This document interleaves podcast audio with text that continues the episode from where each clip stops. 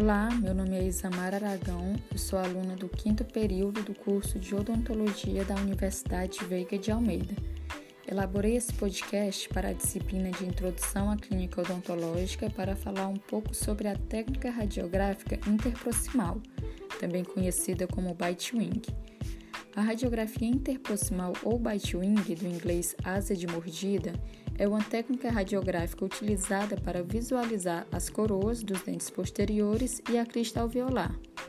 É uma técnica que contempla as duas arcadas no mesmo filme, e o filme utilizado é o convencional 3x4. O ideal é o filme número 3, que possui um tamanho um pouco maior, mas ele é difícil de encontrar e é mais caro. O nome asa de mordida se dá pelo fato de ser utilizada uma aleta que pode ser confeccionada com fita adesiva ou papel cartão e que é posicionada bem no centro do filme.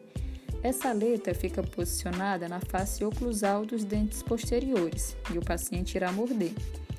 Comumente é usado um posicionador para radiografia interproximal ele facilita muito por possuir uma haste em forma de letra T, que vai orientar a posição do cilindro localizador.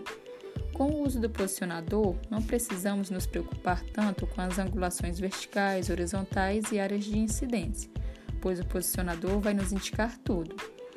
Essa técnica radiográfica ela é comumente usada para análise das faces proximais dos dentes posteriores para verificar se há cáries incipientes ou cáries proximais, verificar excesso ou falta de material restaurador, verificar a presença e a evolução de cárie na superfície oclusal e verificar as coroas dentárias como um todo.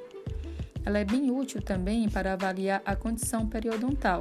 Nesse caso, o ideal é que o filme seja usado na posição vertical, para verificar a crista óssea alveolar e analisar se há alguma reabsorção nessas cristas ou alguma alteração na altura óssea. E usando uma exposição reduzida, é possível avaliar também a presença de cálculos nas áreas interproximais. Quando não é utilizado o posicionador, nós devemos ficar mais atentos para algumas orientações da técnica. A posição da cabeça do paciente nessa técnica deve estar com o plano camper paralelo ao plano horizontal, e o plano sagital mediano perpendicular ao plano horizontal. Já em relação à angulação do feixe de raio-x, a angulação horizontal é orientada paralelamente às faces proximais dos dentes que se deseja radiografar, e a vertical varia de 8 a 10 graus positivos. Podem existir algumas diferenças na curvatura dos arcos mandibulares e maxilares.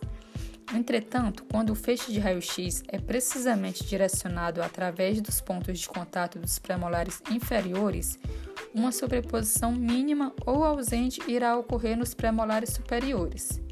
A manutenção do filme ocorre pela própria oclusão do paciente. O filme deve ficar paralelo aos dentes.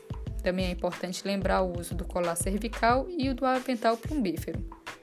Bom, é isso. Para mais informações sobre a técnica radiográfica interproximal, consulte o livro Radiologia Oral de Witt e Farroá, que foi a bibliografia que eu usei no conteúdo desse podcast. Obrigada, até a próxima.